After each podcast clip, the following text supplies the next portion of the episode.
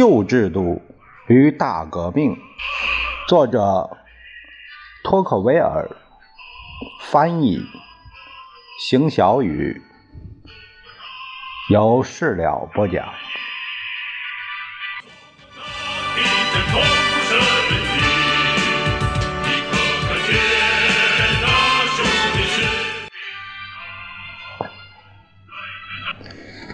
第二十四章。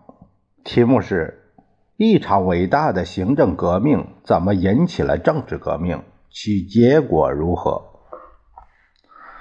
政府的形式没有发生丝毫变化，但大多数规定个人生活和行政事务的附属法律已经被废除或重新修订。行会的破坏，紧接着又是他们局部不完全的恢复，深刻地改变了现存的工人和雇主的关系。这些关系不仅是不同以往，而且是不确定的、不自然的。主日警察遭到毁灭，国家监督还未坚实建立。手工业者在政府和雇主之间处于一种艰难、模糊不清的为难境地。他们不知道这两者中谁会保护他，谁来监督他。整个城市下层阶级猛地落入了这种令人不安的无政府状态中。这在人们开始返回政治舞台时产生了巨大后果。大革命的前一年，一份。皇室法令扰乱了司法系统，创建了一些新的法庭，废止了许多原有的法庭，更新了所有的管辖权规程。现在，就像我刚刚所说的，在法国，很多人参与审判或强化司法决议。实际上，整个资产阶级直接或间接地依靠法庭，因此法律的直接影响就在于打乱了千万家庭的地位和财富。这些家庭突然发现，他们自己处于一种全新的、更危险的境地中。这项法令却对诉讼当事人造成不便。他们在这场司法革命中很难辨别出哪项法律适用于他们，哪个法庭会进行审判。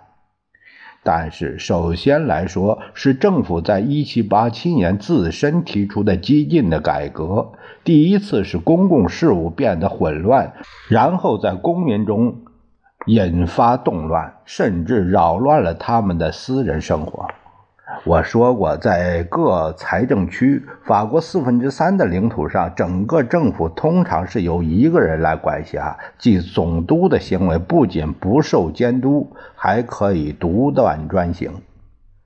一七八七年，人们在这位总督身边设置了省议会。总督成为真正的地方行政官员。每个村子里经选举产生的镇政府同样取代了旧教区议会，在大多数情况下还取代了行会理事。这项与以往截然相反的法律，改变的不仅是社会事务的正常秩序，还有个体间的相互位置。人们认为，它会立刻以同样的方式应用于全国各地，不用考虑先前的实践或每个省的不同情形。大革命这种中央集权的精神已经控制了那个古老的政府，这个政府很快就要被大革命推翻。然而，这就变得很明显：一个习俗在政治机构的交流合作中是多么重要。对于人们来说，与全新的法律相比，跟那长久以来熟悉的晦涩复杂的法律打交道又是多么容易。旧制度统治下的法国存在各种各样的权利，省与省不同，权利既不固定，也没有明确的界限。因此，法律范围往往相互重叠。尽管这样，一个有规律的极其简单的秩序最终还是建立起来了。然而，这些新的权利数量不多，虽然仔细进行界定，但仍然大同小异。因此，很快就卷入了巨大的混乱中，而形同虚设。还有就是，这项新法律有一个致命的缺陷。仅此一点就足以使他的实行变得举步维艰。他的所有权利都是集体的。在古老的君主制的统治下，人们从来只知道两种治理方法。有些地方行政被委托给一个人，他的一举一动无需任何议会协助。在存在议会的地区，就如。在三级会议省和一些大城市里，行政权并不专门委托给某个人。议会不仅管理、监督行政机关，还以自身的名义或通过他任命的临时委员会进行管理。由于人们只知道这两种方法，所以当其中一种被抛弃，人们就得采纳另一种。很奇怪，在这样一个开明的公共管理长久以来发挥主导作用的社会，没有人想过把这两个系统集合起来，从未想过将执行权和监督解除权相区分，而不是拆开。这个思想看起来如此简单，却从未出现，直到本世纪才被人们发现。某种程度上说，这是在公共管理领域我们能够称之为是我们自己的唯一的主要发现。我们很快就会看到截然相反的实践带来的后果，就是把行政习惯带进政治，遵守古政权的传统，同时厌倦它。国民会议实行了这项三级会议省和城市议会遵守的制度。它曾经对官方事务来说是一个负担，一夜之间成为了恐怖的滋生地。因此，1787年的省议会被授权在大多数情况下可以自行管理，而在此之前是总督单独行使权力的。在中央政府的授权下，他们忙于分摊租税、监督他的税收、决定要承担哪些公共工程、管理这些工程的执行。省议会直接管辖公路和桥梁工程局全体官员，上到监察员，下到劳工们。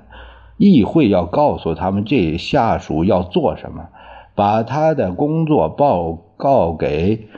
大臣告诉他们该得到什么样的补偿。对地方政府的监督几乎全由这些议会负责。例如，他们在所有的诉讼中享有初审权，而这些权利过去只在总督的手中。上诉职权中有许多不适于一个集体不负责任的政权。况且，即将行使职权的又是一个首次执政的人。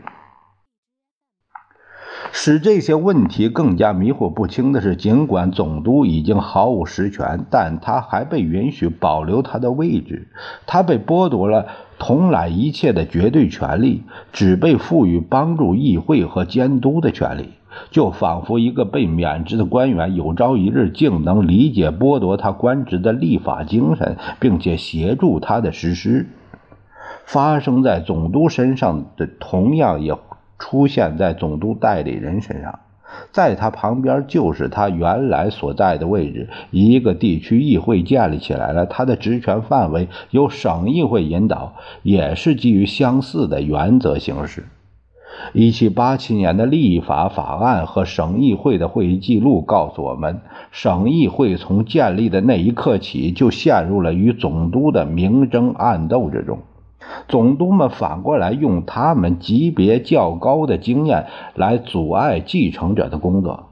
在这儿，我们发现了一个区议会在抱怨，他们要用好大力气才能把必要文件从总督手中夺过来。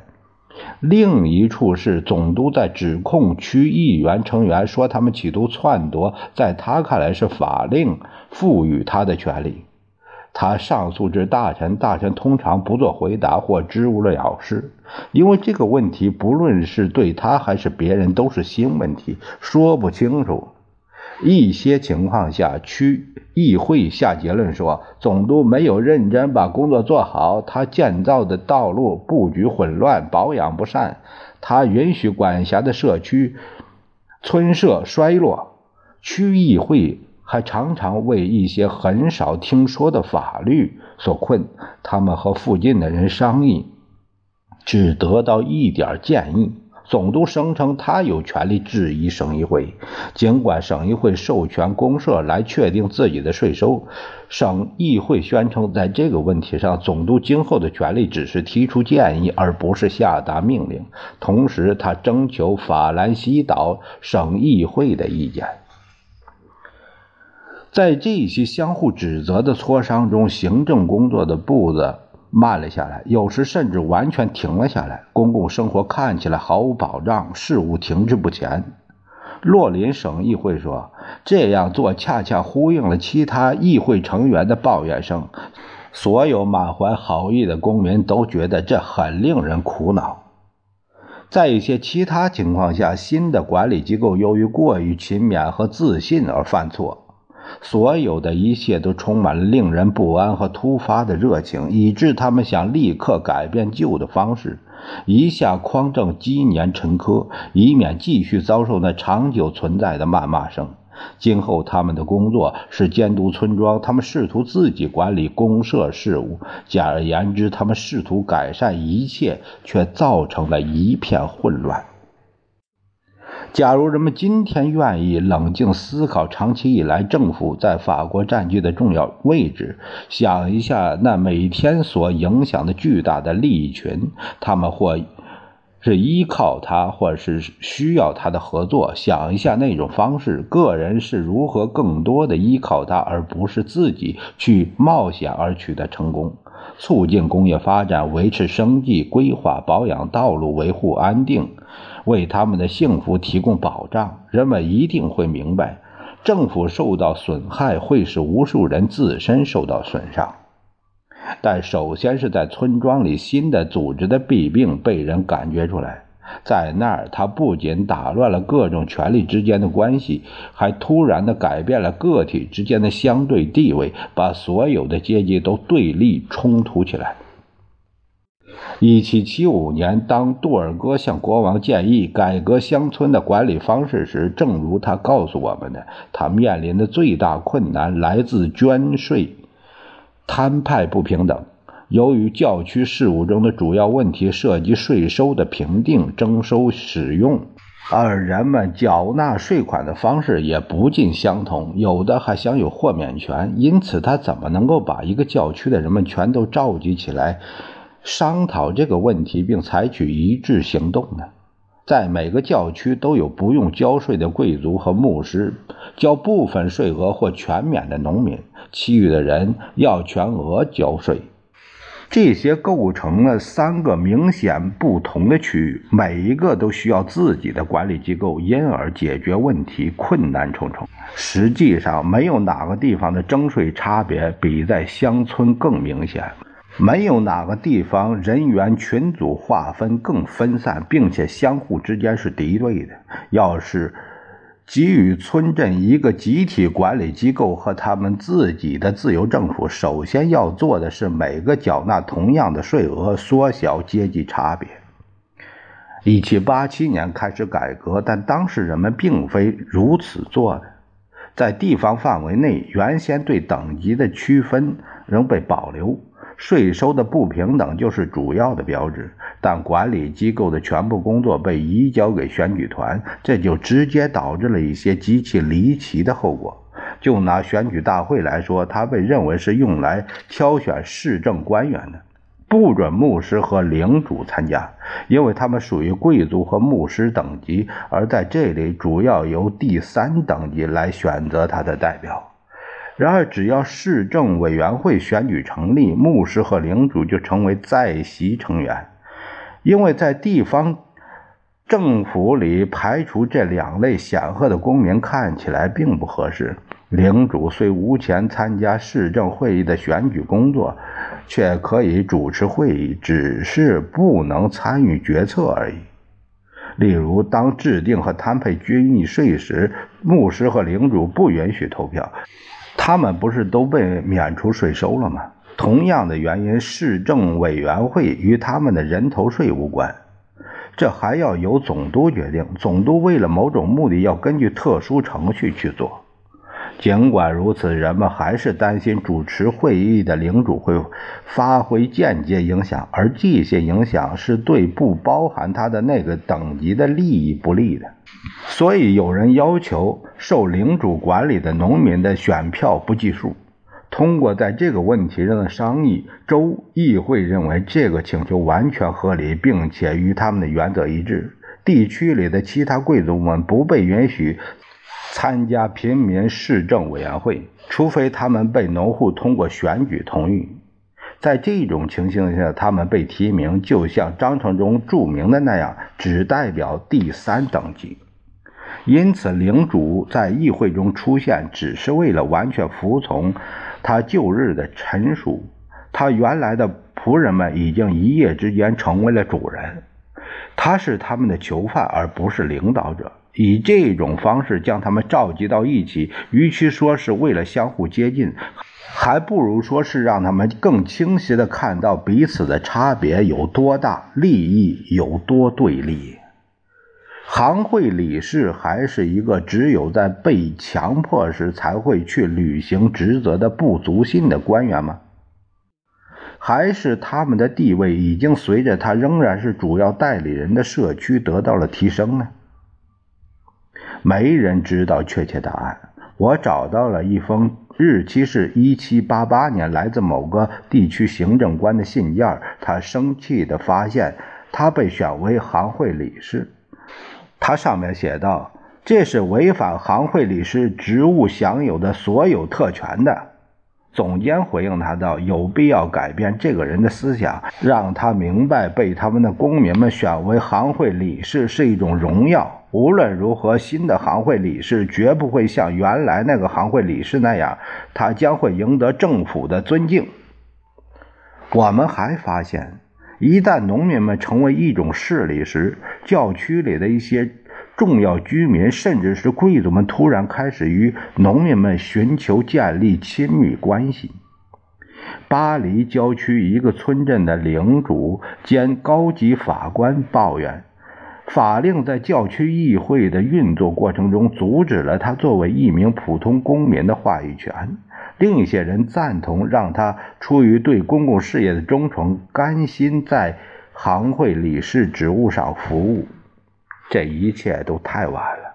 正当来自富有阶级的人们慢慢向乡下人群靠拢，并和他们厮混在一起的时候，农民却退回到他们一向孤立的状态，拒守不出。有些教区的市议会拒绝接纳领主参加，有一些城市议会。则十分挑剔，不愿接受已致富的平民。下诺曼底州议会评论道：“我们了解到一些市政议会拒绝承认那些在本地区拥有土地但不在那儿定居的人为议员，尽管毫无疑问这些人有资格参加议会。其他的议会甚至拒绝接受在他们领域内没有财产的农民。结果是，甚至。”还在人们改动那些处理地方内部事务的主要法律之前，新颖晦涩冲突已经充满了次要法律。